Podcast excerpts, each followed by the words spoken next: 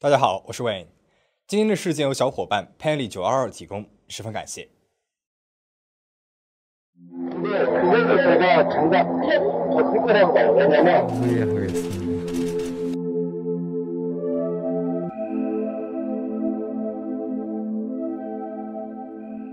二零一四年，韩国釜山的高女士收到了一封来自于轻松教导所的信件。轻松教导所里面并没有高女士认识的人。这封信件。到底是为何而来呢？高女士带着疑惑打开了信件，可没有想到，只是看到信件上的一个字儿“红”，高女士呢就瞬间泪流满面。信件里面用几张用简笔画画的地图，这张地图十分的详细，从菲律宾的马尼拉机场开始，连过几个路口，该怎么转弯也标识得很清楚。最后一张地图上画着一栋房子的平面图，而在图画的中心圈里写着一个大大的“红”字。红正是高女士失踪三年儿子的姓氏。那么，究竟这张地图意味着什么？高女士的儿子是在这张地图里标注的地方吗？那又怎么会在菲律宾呢？这份有些意外的来信解开了隐藏多年的秘密。二零一一年，消费低廉、充满异域风情的东南亚在韩国刮起了一阵旅游热潮。仅仅是菲律宾，一年就有约八十万的韩国游客入境记录。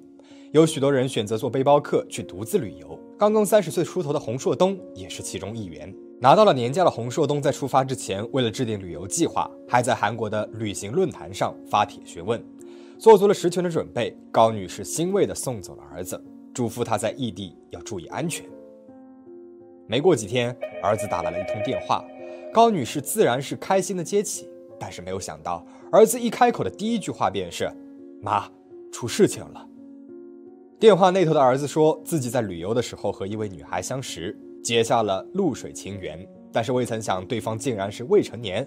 女孩的家人追上门来讨要和解金一千万韩元，儿子从来没有让家里面操心过，肯定是迫不得已才和家人们求助的。即使一千万不是个小数目，但是高女士还是赶快汇到了儿子账户，让他解决好事情就马上回家。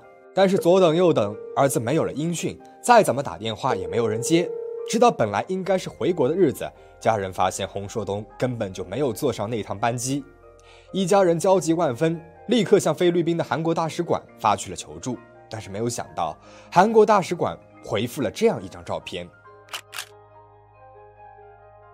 这是洪硕东名下的卡，在银行 ATM 机取款机被拍下的画面，这背影怎么看都不像是儿子，难道儿子遇到了什么不好的事情了吗？没有想到，没过几天的凌晨四点，一通恐怖的电话打到了高女士的手机上。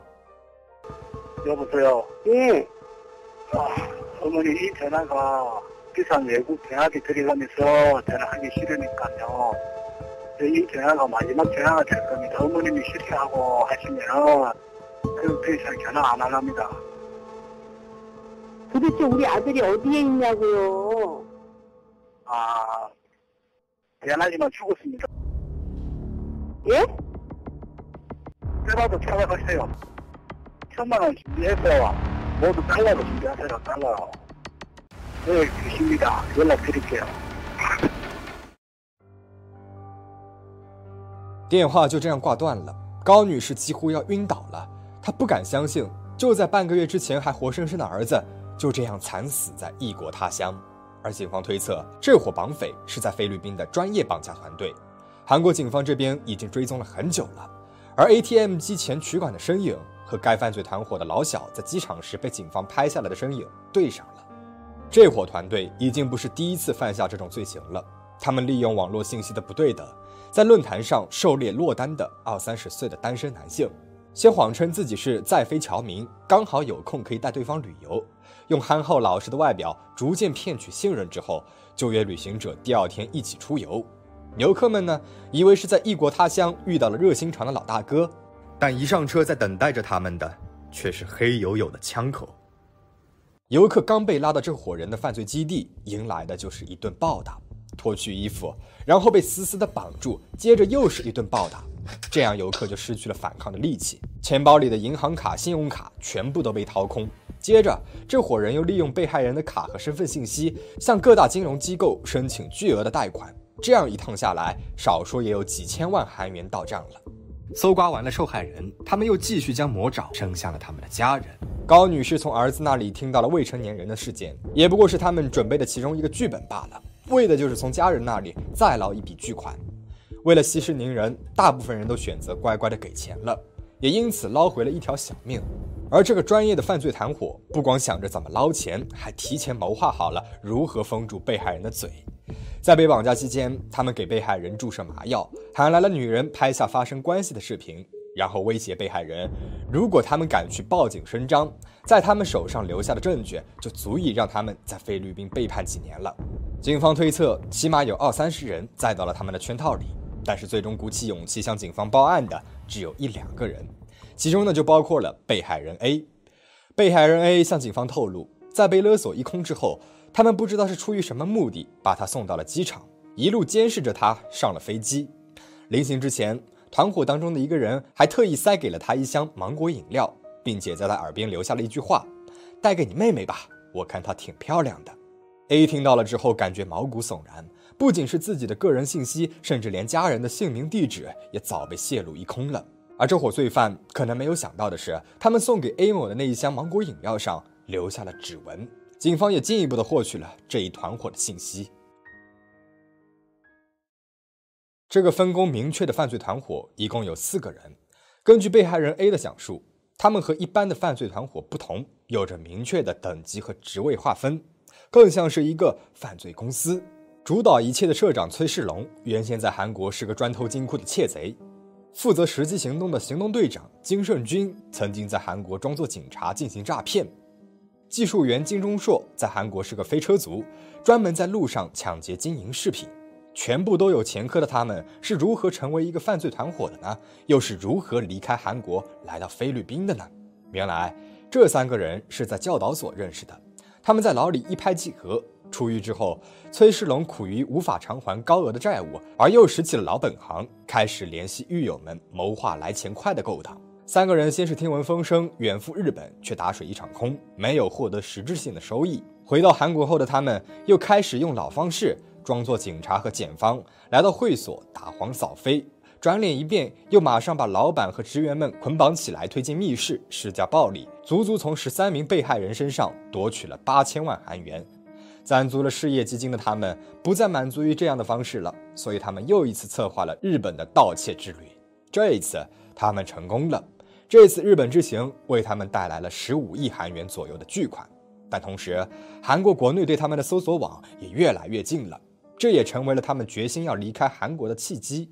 二零零七年七月，社长崔世龙带着金胜军和金钟硕来到了平时换钱的安阳换钱所，打算把换钱所里面的钱都洗劫一空。但是他们不仅抢走了换钱所里一亿多的现金，还残忍地将二十出头的女职员给杀害了。抢劫的第二天。他们用伪造的护照逃到了菲律宾。菲律宾岛多人多，环境混杂，可以藏身的地方极多。三个人在这里成功的避开了韩国警方的眼线，开始实施一连串的绑架计划。后来他们遇到了菲律宾的留学生，外号小胖的金元彬，他们就让金元彬负责取钱和押送被害人。四人组形成了完美的组织构造，彼此互称社长、组长等职位，强化了对这个犯罪集团的归属感。警方猜测，也许正是因为他们这种极大的组织观念，才会在遇到反抗的被害者，或者是在感到计划要失败时，毫不留情地选择杀人灭口。惨遭他们毒手的有2008年1月的金秀勇，2010年8月的允哲完，2011年9月的洪硕东。除了这些失踪不见的被害者，警方还怀疑有多起韩国人菲律宾失踪案件都和他们有关系。本身跨国办案就颇有难度了。而听到风声的四人更是有意隐藏起踪迹，给警方带来了更大的难度。直到二零一一年十二月三十一日，老小金元彬被韩国警方和菲律宾警方联合逮捕，被押送回了韩国。他作案的时候才十七岁，一六年被判刑的时候二十三岁。而剩下的三个人四处流窜。崔世龙因为伪造护照而被关在了泰国监狱，金胜军和金钟硕也以多项暴力罪名被关押在了菲律宾监狱。这四个人入狱以后，洪硕东的母亲高女士曾经多次飞往泰国和菲律宾，希望能够从两位主犯嘴里面打听到儿子的消息。然而，这些恶魔们不仅没有一丝丝的动容，甚至为了推卸责任，将罪名推卸到了彼此的身上。二零一三年一月十一日，硕东的母亲来到了泰国清莱的教导所，为了和被关押在这里的头目崔世龙见面。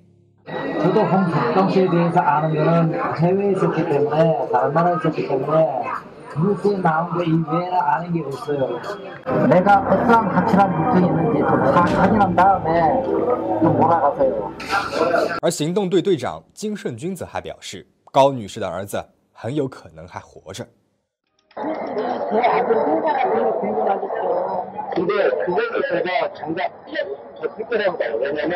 而剩下的金钟硕在被捕的四天之后就选择了自尽，在他留下的遗书里面，不见一个字儿是对被害人、被害家属的歉意。这四个人为了逃避刑罚，怎么也不肯说出自己有没有杀害洪硕东。儿子生死不明，而时间不停的流逝，家人什么也做不了，承受着巨大的痛苦。最终，洪硕东的爸爸因为绝望而结束了自己的生命。三年过去了，当洪硕东的家人们已经对找回儿子不抱希望的时候，从青松教导所里来的这封信件意外的打开了僵局。来信的人正是唯一被关押在韩国监狱的金元彬小胖的狱友。他说。平日小胖呢就经常向他们夸耀在菲律宾时的事情，用什么手段杀害了多少人，无奇不谈。那一次高女士来见了小胖之后，虽然小胖表现得很郁闷，表示自己什么也不知道，但是等他回到牢里面，就得意洋洋地对狱友炫耀说：“洪硕东就埋在了我们的秘密基地里面。”好在这个狱友还存在一点良心，假意对金元彬说：“我在菲律宾有人可以帮你们毁尸灭迹，你把路线图画一下吧。”就这样。才有了开头那几张详尽的路线图。警方和媒体一起出动，按着图上的路线图找到了金元彬口中埋着洪硕东的房子。按着图上的方位挖开，果真出现了一具男性的白骨。经过牙骨对比，证实了这个人正是已经失踪了三年的洪硕东。时隔三年，最后一面时还是那么明朗开心的儿子，变成了一具白骨，装在小小的纸盒，回到了家人的身边。然而，在发现尸体的现场，仍然还有许多不明身份的行李箱、衣服和通讯工具。显然，还有更多的被害者没有被发现。警方将这伙人可能占据的秘密基地全部都翻了一个遍，却再也没有另外的收获了。二零一三年，老大崔世龙终于被引渡回国。二零一五年，行动队队长金胜军也被引渡回国。法庭判决，因为涉嫌抢劫杀人罪。崔世龙和金胜军被判无期徒刑，老小金元彬被判处有期徒刑十二年。피해자들죽인건맞습니다추후에하겠습니다나는태국교도소에일년있다가왔기때문에아무것도모르고왔습니다지금현재는事件到这里就讲完了。本来我们出国旅游是一件很令人心动和美好的事情，但是未知的美好背后，往往也隐藏着看不见底的黑暗。 手段高明的恶魔们，往往是用最纯真憨厚的面孔来接近，为了达到自己的利益，用最缜密的手段支起了最毒辣的陷阱。所以，大家出门在外一定不要轻信陌生人。最后，请大家保持警惕，保持安全。我们下期再见。